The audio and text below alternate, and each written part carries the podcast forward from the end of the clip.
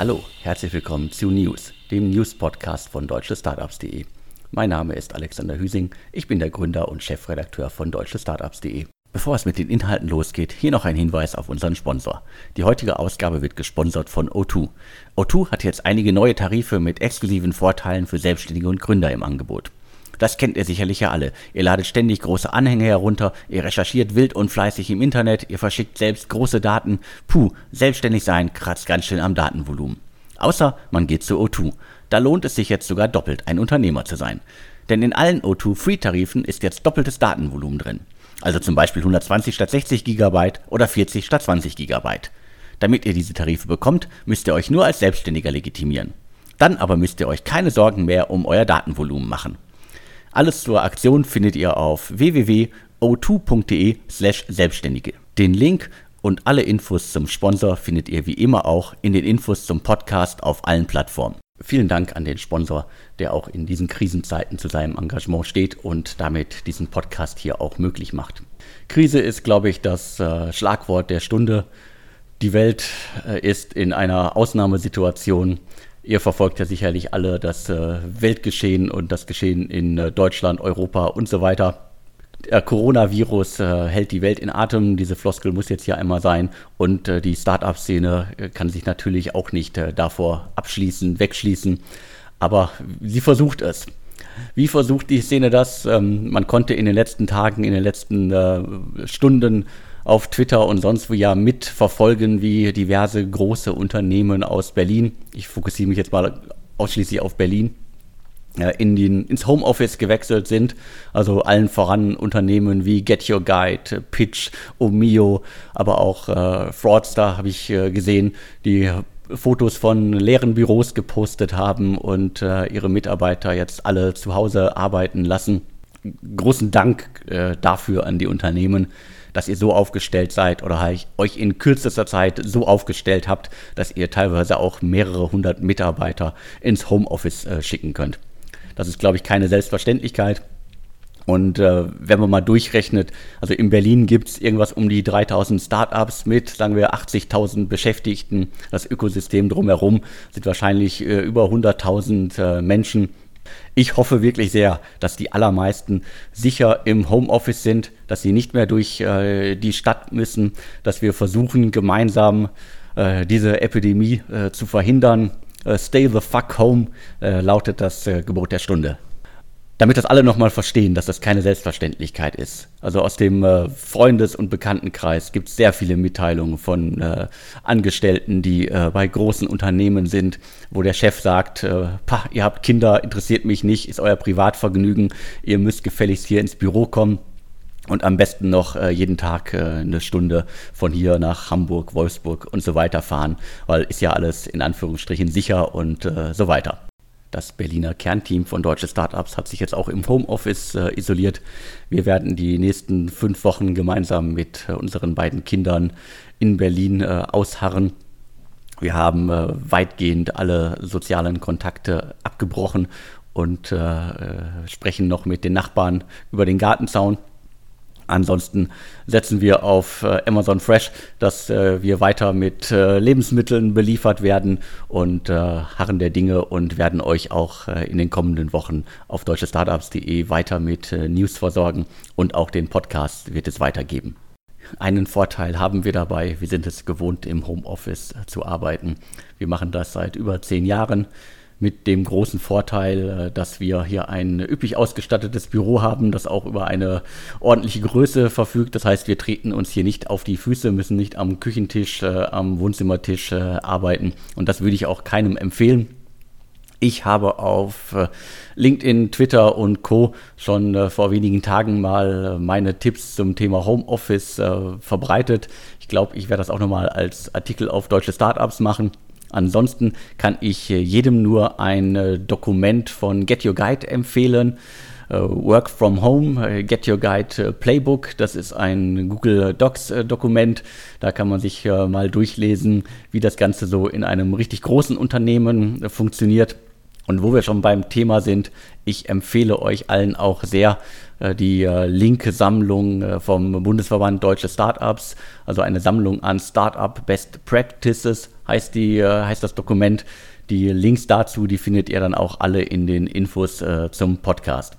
So, schauen wir uns einmal noch äh, die äh, Auswirkungen äh, auf die Szene an. Also was wir heute schon auf jeden Fall sagen können, ist, die Auswirkungen auf die Szene werden enorm sein, sind es ja jetzt schon teilweise. Gründer von äh, Travel Startups äh, sind, glaube ich, jetzt nur damit beschäftigt, halt äh, zu schauen, wie kommen sie durch diesen nuklearen Winter.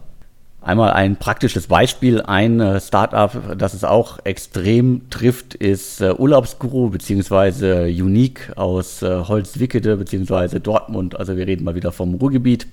Die haben schon vor einigen Tagen verkündet und das finde ich wirklich toll, dass sie da so transparent sind.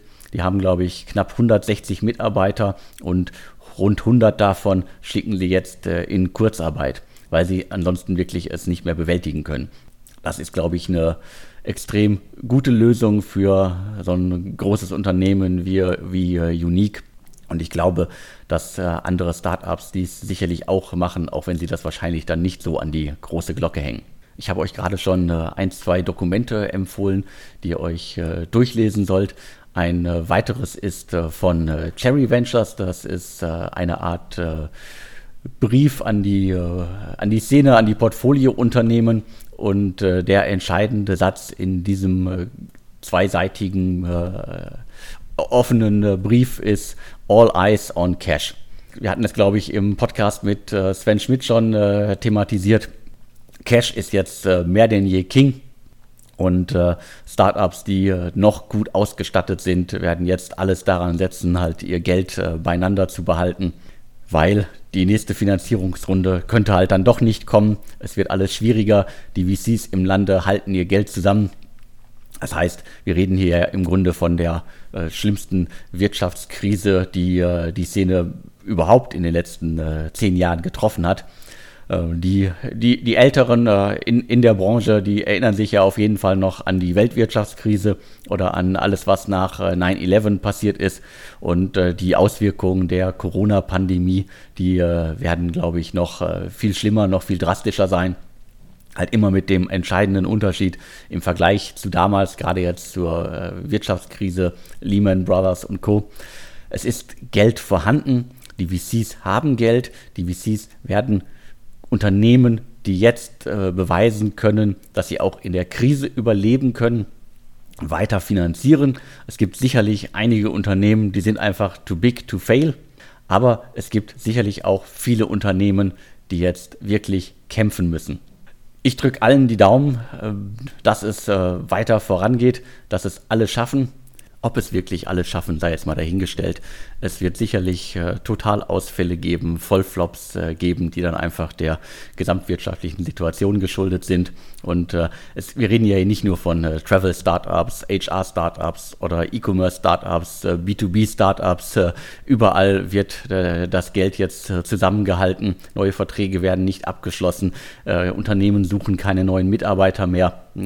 einige Tools werden sicherlich erstmal nicht eingeführt. Ähm, kaum jemand wird noch äh, Geschäftsreisen in den nächsten Monaten äh, durchführen und so weiter. Also die große Stunde der ganz vielen Tools, die man als Unternehmen braucht, um äh, Homeoffice, Remote Work äh, durchzuführen, die sind jetzt angesagt und äh, diese Unternehmen könnten von der Krise profitieren.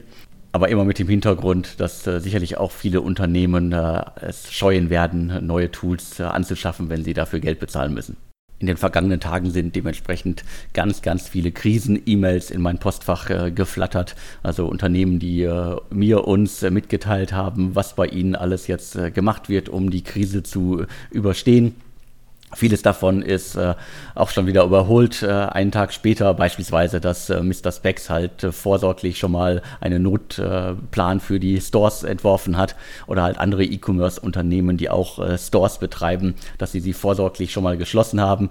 Äh, das soll auf jeden Fall, sollten wir alle Respekt zollen dieser Entwicklung mit äh, den neuesten politischen Entwicklungen sind ja auch solche Läden jetzt im Grunde dazu gezwungen äh, zu schließen, weil nur noch äh, systemrelevante Läden Geschäfte aufhaben dürfen, nenne ich sie jetzt mal. Das hat sich alles extrem schnell verändert in den vergangenen Tagen und wird sich wahrscheinlich auch noch im schlimmsten Falle weiter verändern. Die einzig positiven Nachrichten im Bezug auf äh, die Corona-Epidemie, Pandemie äh, kommen aus der Sexbranche. Also da gab es tatsächlich einige Startups in den vergangenen Tagen, die uns mitgeteilt haben, dass sie sich auf einen Boom einstellen. Schauen wir mal, ob das äh, wirklich stimmt. Äh, ich kann es mit einer netten kleinen Schmunzelgeschichte untermalen. Äh, von einem äh, Supermarkt äh, ist mir bekannt, dass zum ersten Mal nach seit Monaten oder überhaupt die Kondome alle waren. Das zeigt zumindest da, dass sich die Leute auch auf, da auf Notfälle einstellen und nicht nur Toilettenpapier, Mehl, Zucker, Reis und Hefe bunkern, hamstern und so weiter, sondern es werden jetzt auch Kondome gehamstert in Deutschland. Jetzt mal ein harter Cut im äh, News-Podcast möchte ich euch äh, ansonsten auf äh, Deals hinweisen, die in den vergangenen Tagen passiert sind. Und äh, ja, es sind äh, natürlich relativ wenige Investitionsmeldungen in den vergangenen Tagen veröffentlicht worden, bekannt gegeben worden. Aber es gibt noch ein paar, die ich euch noch mal kurz vorstellen möchte. Einmal äh, schaut euch nochmal äh, Planradar an, ein Wiener PropTech-Unternehmen. Das hat jetzt 30 äh, Millionen bekommen, unter anderem von Inside Partners und eVentures. Was macht das Unternehmen? Die bieten eine cloudbasierte Lösung an. Und zwar geht es dabei um die Erfassung und Dokumentation von Baumängeln. Also natürlich am Smartphone oder Tablet. Also das, was viele Menschen auf der Baustelle ohnehin in der Tasche haben oder sowieso schon nutzen. Und äh, Planradar äh, scheint es geschafft zu haben in den vergangenen Jahren. 2017 äh, ist da schon mal ein Millionenbetrag reingeflossen, ein, eine, einen guten Kundenstamm aufzubauen. Und das Unternehmen selber ist 2013 gegründet worden. Und ich finde, Planradar sollte man auf dem Schirm haben. Dann gab es vor einigen Tagen noch einen Exit bzw. eine Fusion. Und zwar geht es dafür in den hohen Norden. Äh, das Unternehmen FabFab, das ist ein Anbieter, der mehrere Shops betreibt äh, zum Thema Stoffe und Metaware. Äh, Metaware. Das ist unter anderem unter Domain stoffe.de ist das in Deutschland zu finden. Die haben jetzt die Handarbeitsschule Makerist übernommen. Wobei, wie gesagt, das liest sich immer, ist glaube ich als Übernahme verkündet, liest sich aber eher als Fusion. Warum? Weil die Makerist-Investoren unterstützen laut Firmenangaben auch künftig die neue Unternehmensgruppe. Das heißt, äh, scheinbar sind äh, die äh, Altinvestoren von äh, Makerist, darunter halt äh, Gruner und Jahr Digital Ventures, Ringier Digital Ventures und der OZ Verlag und äh, der Hightech Gründerfonds, dass die zumindest äh, teilweise am äh, neuen Unternehmen jetzt äh, beteiligt sind. So würde ich das mal deuten. Äh, sicher sein kann ich erst, wenn das Ganze dann auch im Handelsregister eingetragen ist. Äh, Makerist ist ein Startup, das äh, 2013 gegründet worden ist und äh, sind so ein bisschen äh, im, äh, im Boom der Do-it-yourself-Angebote entstanden und mit einer Kombination quasi eine Plattform, die sagen wir, Vorlagen liefert, die dann, für die man dann Waren, Stoffe und so weiter braucht, wenn die sich mit einem Unternehmen verbündet, das Stoffe und andere Metaware anbietet, dann klingt das auf den ersten Blick erstmal nach einem guten Deal. Wobei beide Unternehmen äh, jetzt in den vergangenen Jahren ein bisschen gelitten haben. Also Makerist brauchte, glaube ich, auch äh, dringend Geld, äh, zumindest in diesem Jahr.